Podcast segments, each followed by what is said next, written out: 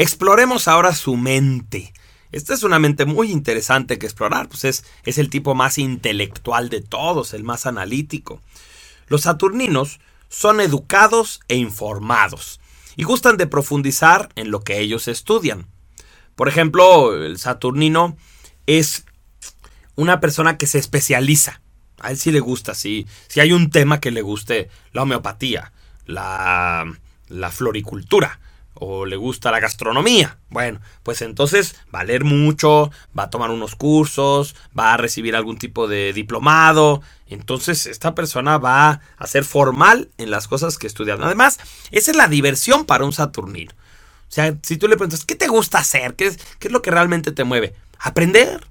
Aprender prefiere ver un documental que ver una telenovela, prefiere, eh, si conoce a, unas personas y está en una fiesta, pues prefiere platicar con alguien que sea un experto de algún tema o algo por el estilo. Los saturninos confían en las estadísticas, en las encuestas, en las instituciones y en los expertos. El saturnino es una persona que, por ejemplo, va a un restaurante y dice, ¿qué me recomienda el chef?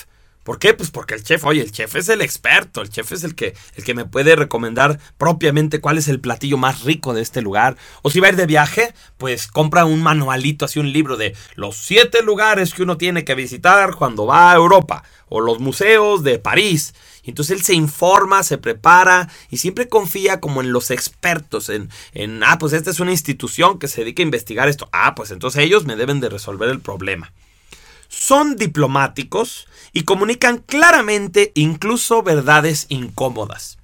El Saturnino ya dijimos que está muy obsesionado con el tema de la verdad, de la justicia, de que las cosas sean lo que son, del razonamiento, pero también tiene una gracia muy padre que es son diplomáticos, o sea, sí te dicen la verdad, pero te la dicen de una manera amable, te la dicen de una manera inteligente, te dicen, oye, mira, eh, siéntate un momento, eh, déjame decirte que todas las personas cometemos errores, todos hemos pasado por dificultades, entonces, bueno, pues fíjate que aquí en la oficina pues nos hace falta un dinero y todo apunta a que tú eras la persona que tenía acceso a ese cajón y, y, tú tenías la llave, entonces pues pensamos que podría ser tú quien se lo robó, así. Pero de alguna manera como que primero mm, te da a entender, mira, todos cometemos errores, eh, a lo mejor tuviste una situación de emergencia. Entonces te pone, como diríamos, en charola de plata la posibilidad de decirte algo muy difícil pero te lo dice de tal manera que tú puedes llegar a decir, sí, tienes razón. Sí, no, pues yo lo tomé, pero fue una emergencia. O sí, bueno, este, yo supe quién lo tomó, no había querido decir nada, así. Y te sientes cómodo hablando de la verdad porque el Saturnino lo acomodó muy bien. Este es un punto que va a ser muy importante cuando hablemos de los marciales, porque ya veremos que los marciales son tiranetas, o sea, el marcial dice las cosas como son, ¡pum! Te da un, un golpazo de verdad y en esa verdad pues te duele y te dice las cosas incómodas. Entonces, no, no, el Saturnino es una persona diplomática.